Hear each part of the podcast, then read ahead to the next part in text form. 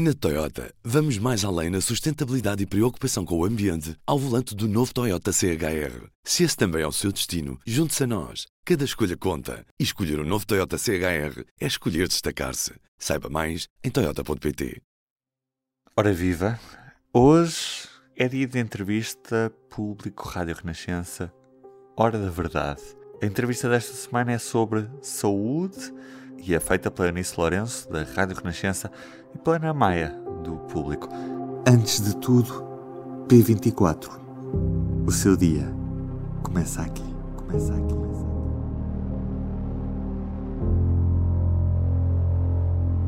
Já agora, o som da entrevista não está nas melhores condições. Da parte do público peço desculpa por isso. Vamos conhecer o convidado. Hoje o nosso convidado é Daniel Ferro, presidente do Conselho de Administração do Centro Hospitalar Universitário de Lisboa Norte, que é mais conhecido pelo Hospital de Santa Maria e pelo Hospital uh, Polido Valente. Muito obrigada por estar aqui. Um dos pontos que o presidente focou tem a ver com o facto de, apesar do aumento do número de novos casos, não parecer, não parecer existir um reflexo direto em termos de hospitalização. Contudo, uh, temos aqui alguns hospitais que já aumentaram o número de enfermarias dedicadas e também as camas de cuidados intensivos, caso do Hospital de Santa Maria. Neste momento, como é que isso se está a refletir na organização do Centro Hospitalar Lisboa Norte? Naturalmente que a níveis moderados, portanto, uh, estamos a falar de duas enfermarias uh, e estamos a falar, no fundo, de já quase duas unidades de cuidados intensivos. Portanto, já superamos, já superamos a possibilidade de uma só unidade integrar todos os doentes em risco. Portanto, isto faz-nos, não é temer, mas é pelo menos pensar que os níveis de crescimento atuais poderão, poderão é? fazer crescer esta estrutura. Não é que esta estrutura não possa crescer um centro que já teve ativos 15 enfermarias e 8 unidades de cuidados intensivos, naturalmente tem muito por onde expandir. A questão é que, eh, quando isso acontece, isso pode traduzir-se muitas vezes em restrições nas atividades assistenciais não Covid. E isso não era de todo desejável num período em que o centro não só está a recuperar muita coisa que foi adiada, mas está com níveis de atividade crescente, no fundo para melhorar a acessibilidade e para reduzir as listas de espera. E, portanto, é uma situação onde, nesta altura, nós não temos nenhuma restrição em qualquer atividade e que este número ainda permite, obviamente, eh, manter, mas a crescer a este ritmo, poder-se-á naturalmente ter que introduzir alguma limitação, o que efetivamente não era desejável. E dentro do vosso plano de contingência, qual é a, a linha limite que permite dar boa resposta aos doentes com Covid e aos doentes sem Covid? Ou seja, o que é que seria o limite máximo de ocupação, quer em enfermeiras, quer em cuidados intensivos, para manter essa linha uh, de resposta uh, às duas vertentes?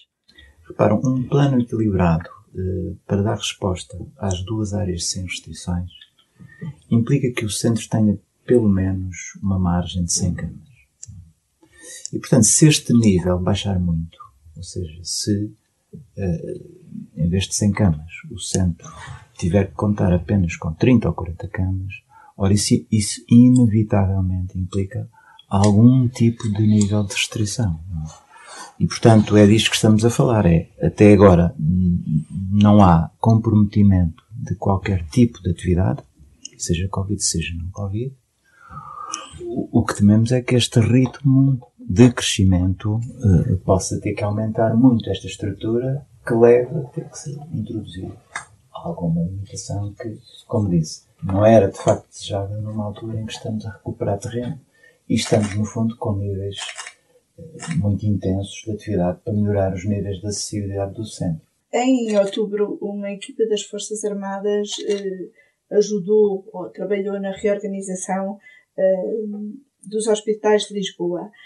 Em que é que esse trabalho foi uh, útil? Este trabalho foi um trabalho importante na medida em que uh, deu à região de saúde de Lisboa um robusto sistema de informação que permitiu acompanhar melhor e que penso que é um, É um sistema que pode servir de exemplo para outras regiões, embora possam existir também diferentes sistemas, mas que, sem dúvida, eh, do ponto de vista de quem acompanha e do ponto de vista das instituições, este sistema deu-nos a todos nós o ponto em que estamos em cada momento. Estamos próximos de uma situação, eh, enfim, de saturação do sistema, eh, ou o que é que falta para isso, no sentido de ir gerindo essa capacidade de forma integrada e de forma regional. Nesse sentido, consideramos que tenha sido uma mais-valia para o acompanhamento da pandemia em Lisboa, que, como sabemos, registrou níveis muito, muito elevados. Neste momento, o que é que já foi possível recuperar em termos de cirurgias e de consultas uh, de toda a atividade assistencial que ficou adiada por causa da pandemia? Olhe, bastante. Um, posso dar os, os, exemplos maiores uh, e muito recentes. Nós, de facto, tínhamos um plano robusto muito exigente no sentido de recuperar a totalidade da atividade que tinha, que tinha sido suspensa e estamos a conseguir. Nos, só nos meses de abril e de, de, de maio, na atividade cirúrgica nós acrescentámos 20, entre 25% a 30% da atividade, relativamente ao período antes da pandemia. O que significa que, digamos, esse acréscimo, esse grande acréscimo, se deve à necessidade de efetivamente recuperar, creio eu que antes do fim do ano, eh, tudo aquilo que efetivamente foi adiado por razões de mobilização de recursos, porque eh, em blocos operatórios tivemos que instalar unidades de cuidados intensivos, em recobro tivemos que utilizar unidades de cuidados intensivos. Em termos absolutos, isto significa exatamente o quê? Em termos absolutos, olha, no mês de maio, em, com precisão, nós acrescentámos cerca de 630 intervenções cirúrgicas de doentes. Portanto, ou seja, operámos em maio relativamente àquilo que é o padrão normal e melhor dos últimos anos, acrescentámos 630 doentes. Tínhamos acrescentado 570 no mês de abril. E, portanto, este ritmo queremos que vai continuar nos próximos meses e por isso estamos confiantes que vamos conseguir este objetivo, que é recuperar tudo aquilo que, de algum modo, teve que ser suspenso.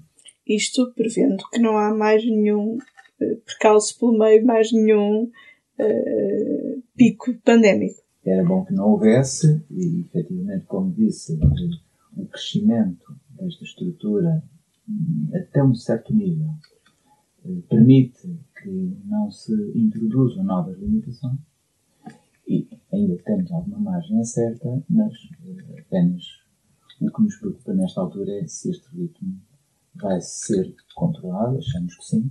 A questão é em ponto que nos permita conciliar sempre atividade de Covid e não Covid. Pode ler a entrevista completa em público.pt, na edição impressa desta quinta-feira e ouvir depois das 11 da noite na Rádio Renascença.